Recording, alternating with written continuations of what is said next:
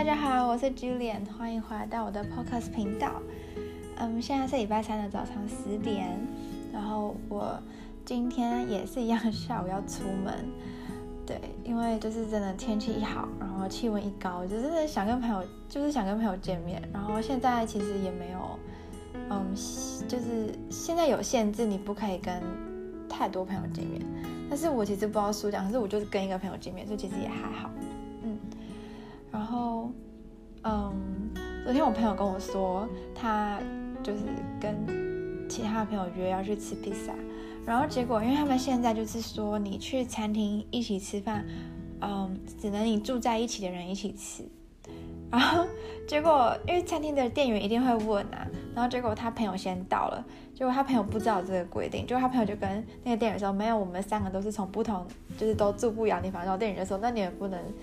就是现在规定你们不能在这里吃饭，这样。他们就，然后我朋友就觉得傻眼，你就直接跟他说你住一起就好了，对，反正。后来他们也没吃到饭，对，他们就外带披萨，就就自己回家吃，嗯，我觉得很好笑。然后我今天是要跟我的外国朋友见面，昨天是跟台湾朋友，然后今天是跟外国朋友，然后嗯，反正就大家就聊聊吧。我觉得嗯，就还蛮开心，我身边的朋友都还好好的。然后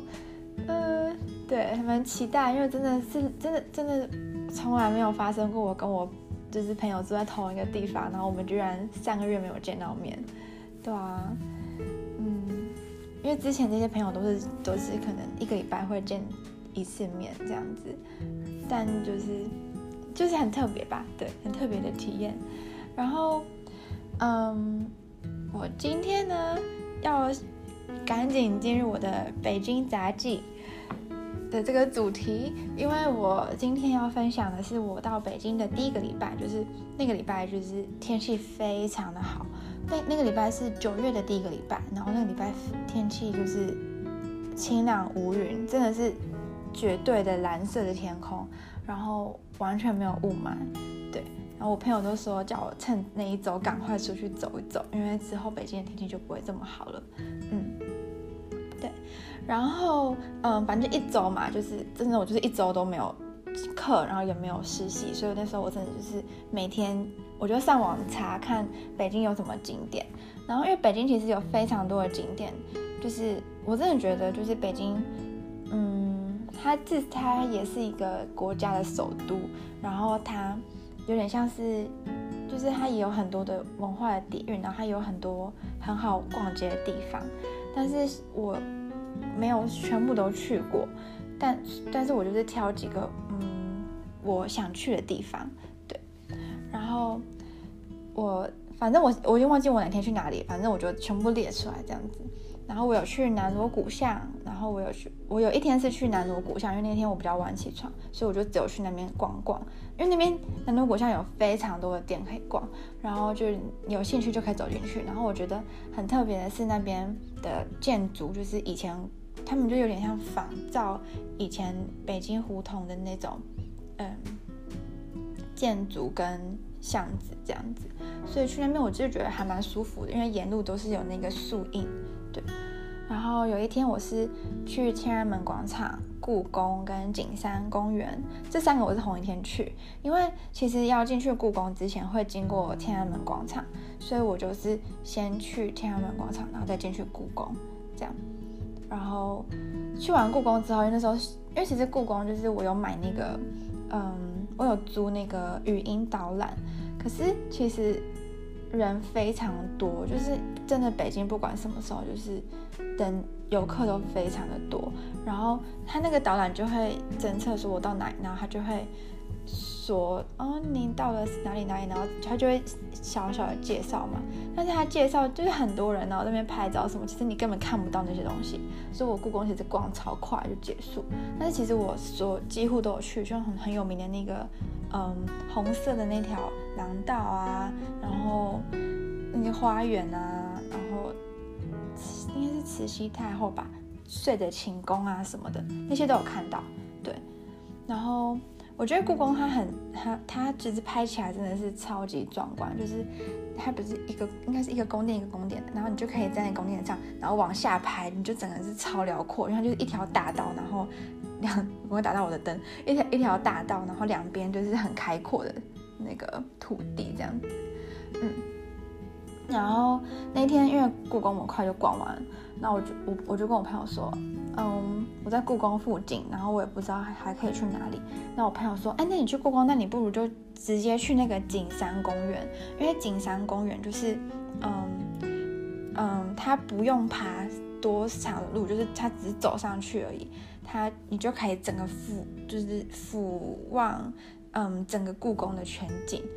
真的是真的看得到，就是其实景山公园的他们的他的门票很便宜，所以你就你就其实就可以进去，就只是去看那个故宫就好了，这样子，对。然后但是也是一样很多人，所以其实你根本拍不了什么美照什么，就只是顶多你找一个角度，然后拍那个从景山公园看故宫的那个全景这样子，嗯。然后因为其实我比较不是那种走。古老路线的人，我比较我也喜欢我我其实还蛮喜欢看一些就是嗯新的 building 这样子，所以我后来我就觉得嗯故宫那天我真的看太多就是这种古老的建筑，然后所以我就隔天我就去鸟巢跟水立方，然后鸟巢是我是有买那个就是全部的票，因为我觉得嗯难得来北京，然后所以我就。买的就是他的贵宾鸟巢的票，然后那个鸟巢的票就是你可以去贵宾室，然后还可以去他们的空中走廊，就是其实你空中走廊什么都看不到，但是就是就是还可以去，就是他们鸟巢就是有时候接待外宾那种很高级的贵宾的时候，他们的那个整个房间都是金色的那个贵宾室这样，然后反正就。对，那天就是逛鸟巢跟水立方，然后水立方我也有买，就是全部的票，就是还进去看那个那个奥运跳跳水的那个跳台，对，没错。然后呢，我还有一天是去北京坊跟前门大街，那里其实我很，我觉我觉得这是我前北京 top three 我喜欢的，嗯，地点，北京坊前门大街是其中一个，因为北京坊前门大街那边是。那边好像算是以前他们，嗯，有点像西门町的概念嘛。然后，哎，不是西门町，蒙甲，就是你像以前台湾那种蒙甲那个那种感觉，就是他们那边有很多，就是嗯，以前的什么，就是嗯，餐厅啊什么之类的。然后，所以他们像全聚德，就是全聚德是很有名的烤鸭的店嘛。然后那家的创始店也是在前门大街那里，嗯。然后，嗯，那边就是，我觉得那边就是一个还有很很古老的，像蒙像那个蒙甲那里一样，就是有很古老的嗯历史，然后又加新的元素进去，所以我其实很喜欢那里。然后，比方说他们那边有无印良品的饭店，然后他们那我就觉得那边的那个街道都很漂亮，对，嗯，那边我还蛮喜欢的。然后北京方是我就是去前门大街。发现的一个嗯新，他们新的算算是就是购物的地方，然后那边就是没有什么很多人，因为我其实觉得北京真的人太多，然后就是每次要我可能要去一个屈臣氏，或者我可能要去个嗯书店什么，就觉得人挤人，然后就觉得每个人跟每个人的距离太近了，然后有时候就是会觉得心里不太舒服。这样，可是北京坊就是因为那边可能是新的一区，然后所以根本就没什么人，然后觉得逛起来还蛮舒服的。嗯，像逛无印良品啊，逛嗯屈臣氏啊，逛书店什么都觉得还不错。嗯，对。然后嗯，因为我在北京，就我在德国的时候，我是每天都会喝咖啡的人，就是。可能有时候常常不止一杯，就是我可能早上早餐会喝一杯，然后中午如果有跟朋友吃饭的话，我就会跟朋友饭后就去喝一杯咖啡这样子。所以其实我是一个咖啡重度饮用者，对。然后，嗯，但我到北京就是呈现一个咖啡戒断症状，因为其实北京很少看到咖啡店，就是真的很少很少很少。然后你路上根本没有看过咖啡店，然后我就。某一个礼拜六我就真的受不了，就是那个礼拜六受不了，我就想说我真的要喝咖啡，不然我真的觉得我生命中好像失去了一项很重要的东西的感觉。对，所以我就去 Google，然后他们就说有，呃，不是 Google，我是去嗯用他们的小红书跟大众点评，大众点评就有点像是嗯就是我们常用的 Trip TripAdvisor，然后小红书。嗯，它有点像，小红书有点像是怎么说呢？我觉得它有点像是 Instagram，可是又有点不太一样，因为他们反正就是我觉得有点像，反正就是很多人就是会也配啊，然后或者是分享那些，嗯，就是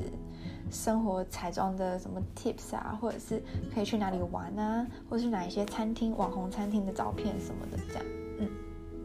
反正我就用了中国版的，嗯，TripAdvisor 跟 Instagram 找了，嗯，在北京哪里有咖啡馆，然后他们就推荐了一间咖啡馆在国立美术馆里面，然后我就去，反正我顺我就我就也顺便逛了国立美术馆这样子，嗯，对，觉得还还 OK，但就是嗯，那国立美术馆那边的咖啡店。那那那间咖啡厅，我是觉得它的摆设很不错，因为它其实是玻璃窗，所以它的那个光都会直接照进去那个，嗯，咖啡馆里面，这是一个我很喜欢的地方。可是我必须说，它吃的跟咖啡真的有点过贵，就是跟它的品质比起来，我真的觉得价格跟品质没有达到一个平衡。对，然后大家可能会想说，呃，那为什么不喝 Starbucks？可是其实我觉得北京的 Starbucks 没有很好喝，对，而且我在德国也不常，几乎不喝 Starbucks，所以，嗯，我我就不会追求那个品牌，对。然后后来呢，我，嗯，后来我在实习的时候，就是我实习的公司附近有一家咖啡店叫瑞幸咖啡，我觉得这个这家这家咖啡店之前很有名，是因为它破产了。对，因为它就是好，我我现在介绍一下它这间咖啡店。它这间咖啡店它有非常多的分店，然后它，嗯，你可以去，嗯，他们都是用就是那个微信去点餐，就是你可以先点，然后你可以说你几分钟要去哪，然后，然后他们的那些店通常都是在那种很很方便的地方，比方说地铁站上来，然后我就可以去拿咖啡，然后再去上班这样子，然后或者是它有外送服务。然后它的一个特点就是，为什么它会，嗯，大家可能它现金流很高的原因，是因为它有，它每你买一次，你就可以抽奖，然后抽奖它可能是抽什么一四折，这很夸张，它就是一四折，什么二六折。然后就是那种很低的折数，他都会他他都很肯给，就是什么三折啊，就是那种很可怕的折数。然后如果我那天抽到八折的话，我就去一个就是微那个叫什么瑞幸的微信群里面，然后他们就有更多机会可以让你抽，让你那个抽奖。所以其实你你如果你用你自己买完咖啡那次抽奖的机会没有抽到好的折数，我就可以再去其他人的那个分分享的那个链接再抽更多。所以其实，嗯嗯，我觉得可能一，它是它这个它这个背景就是背景程式没有设计好，然后二就是它，大家有点像是被那个折数吸引的成分比较高，但我必须说，就是瑞幸咖啡它的咖啡其实不错的，但是它的那个折数诱惑力太高。导致大家是追着那个折数去买他的咖啡，但他却没有留住客人，因为如果大家抽到可能抽到七折或抽到九折，大家可能就不买，大家想说，那我等我抽到五折或四折，那我再去买你的咖啡，这样子，嗯，对，然后，嗯，然后还有一个是，哦，我知道为什么我那时候就是咖啡真的是找不到，可是我后来都是喝瑞幸，但是。我因为其实中国北京的嗯 Seven Eleven 就是他们的便利商店的咖啡不能喝，真的超级难喝，就是咖啡水，就是咖啡加的水的那种味道，真的认真。我那时候我兴冲冲，我想说，哎，这里的 Seven 也有咖啡机，然后我就点了，然后我就发现那个店员用一个很奇怪的眼神看着我。然后后来我一喝，我就我就知道为什么他要这样子看我这样，因为真的很难喝，真的绝对大家去北京绝对不要买便利商店的咖啡，真的很可怕。对，每一间都很难喝，没错。然后我我其实现在不知道中国的瑞幸变成怎么样，但是我是觉得它还蛮可惜，因为其实它的咖啡其实是还不错的，对，就是跟其他其他 competitor 比起来，它其实还是真的不错。但是它它的那个经营的策略是需要调整的，我觉得，嗯，对，好，然后嗯。我觉得今天应该主要就聊到这吧，因为其实我第一个周我就是慢慢逛，然后我后来就是有有的周末也是会跟朋友出去，但那些地方，嗯，就是北京那种各大景点真的太多，然后像什么那个圆明园啊、颐和园啊，那些就是后来可能有个周末跟朋友一起去，然后或者是什么。嗯，长城啊，也是那种长周末的时候跟朋友一起去，反正那些也是都有去。但是我第一周主要就是逛我刚刚介绍的这些，嗯，然后我觉得今天应该差不多就跟大家聊到这里。然后我明天想要跟来跟大家介绍，就是我在北京大学吃饭，对，因为我觉得上课没什么好介绍，因为在北大上课就是，嗯。坐大教室就跟我在台科大一样，就是哦，大家都知道我念的大学，我我在台湾是念台湾科技大学，然后我觉得就是大学都一样，就是坐在一个很大的教室，很一大很大的讲堂，然后教授就一直讲一讲讲这样子，对，嗯，没错，然后嗯，所以想说来跟大家介绍一下北京大学学餐，因为北京大学学餐其实嗯。还蛮有名的，嗯，算是吧，因为连他们北他们北大校内就是也会有就是学餐攻略什么之类的，对，没错。好，那么今天就跟大家聊到这里，然后，嗯，就是如果大家还有兴趣的话，我应该可以再介绍一点，可是就是关于北京的景点，但是我觉得就是，嗯，因为它真的是。They have so many to offers。我现在脑子里面是英文，就我觉得北京它这么多文化的嗯古迹啊，或这么多文化的建筑，它其实我觉得它跟巴黎有点像，就是它真的有很，我不是说建筑，是说那种文化的底蕴，就是它有非常多的东西你可以去看，但是不是说你什么都一定要看到，你可以去选就是你喜欢的东西去看，嗯，对，没错，然后。主要呢，就是今天聊到这里，然后就祝大家有个美好的一天，Bis morgen。